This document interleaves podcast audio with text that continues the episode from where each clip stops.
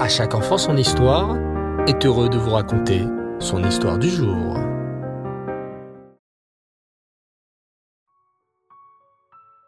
Bonsoir les enfants et Reftov, j'espère que vous allez bien. Baruch Hashem. Aujourd'hui, j'aimerais poursuivre avec vous notre formidable aventure en compagnie du roi Hiskiaou que nous avons découvert au dernier épisode. Le roi Hiskiaou était un roi juif qui fut un immense tzaddik. Du temps du roi Hiskiaou, les juifs, qu'ils soient petits ou grands, connaissaient toute la Torah par cœur. Le roi Hiskiaou avait tout fait pour détruire toutes les idoles construites en Eretz Israël. Et à la place, il avait construit des dizaines de yeshivot pour encourager les enfants juifs à étudier leur Torah de toute leur force. Hachem vit la tzidkout du roi Hiskiaou et son bon cœur et décida de le récompenser. Il y avait à l'époque un roi puissant et cruel du nom de Sancheriv.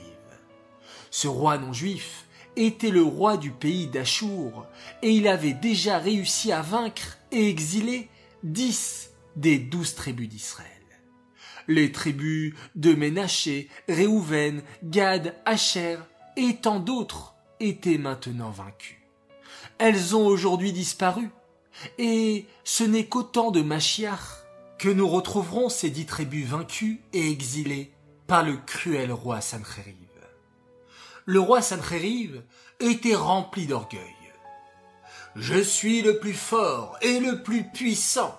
Sur les douze tribus d'Israël, j'ai réussi avec ma puissante armée à vaincre dix d'entre elles.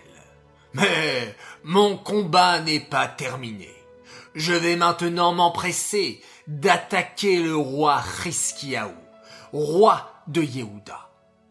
Quelle gloire, quelle fierté pour moi si je réussis à vaincre le roi Hiskiaou et à conquérir la célèbre capitale, la ville de Yerushalayim. Mais pour conquérir cette ville de Yerushalayim, il me faut rassembler une puissante armée, bien plus nombreuse que celle que j'ai envoyée au combat jusqu'à maintenant. Allez, pas de temps à perdre. Et c'est ainsi que le roi Sancheriv réunit une puissante armée pour attaquer le roi Tzadik, le roi Hiskiaou.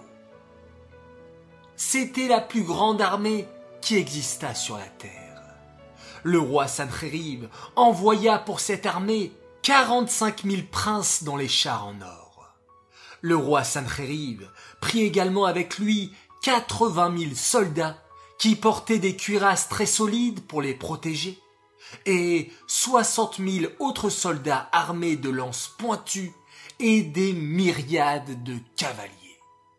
Imaginez les enfants, c'est presque comme si le monde entier s'était réuni. Avec cette puissante armée, le roi Sancheriv partit attaquer le roi Hiskiaou. Sur le chemin, pour pénétrer en Eret Israël, il fallait traverser le Yarden, un fleuve très profond. Mais l'armée de Sancheriv était si nombreuse qu'il la divisa en quatre. Une première partie des soldats traversa le Yarden et en profita pour faire boire ses chevaux. Mais les enfants, ils étaient si nombreux qu'ils burent à eux seuls presque toute l'eau du Yarden.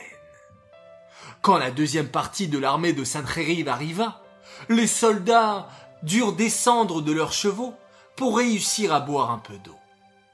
Arriva ensuite la troisième division de soldats. Il n'y avait presque plus de fleuve, toute l'eau ayant été bue par les chevaux précédents.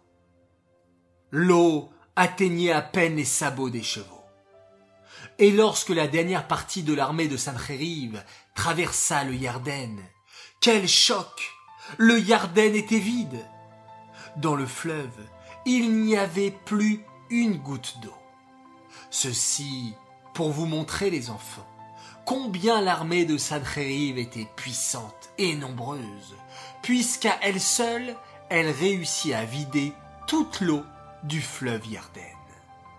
Cette puissante armée va-t-elle donc réussir à vaincre l'armée juive du roi Hiskiaou Notre histoire nous a maintes fois prouvé, les enfants, que le nombre de chars ou de chevaux ne doit pas nous impressionner, car seul le nom d'Hachem, que nous récitons dans nos filotes et nos télim, nous protège et nous amène à victoire. Et c'est ce que nous découvrirons au prochain épisode, dimanche prochain, Bezrat Hashem. Cette histoire est dédiée les Nishmat, Shoshana Bat Yosef et Bloria Bat David à Léana Shalom. J'aimerais ce soir tout particulièrement faire une spéciale dédicace et un grand coucou à un enfant merveilleux, un enfant formidable qui progresse semaine après semaine dans l'étude de la Torah et l'accomplissement des mitzvot.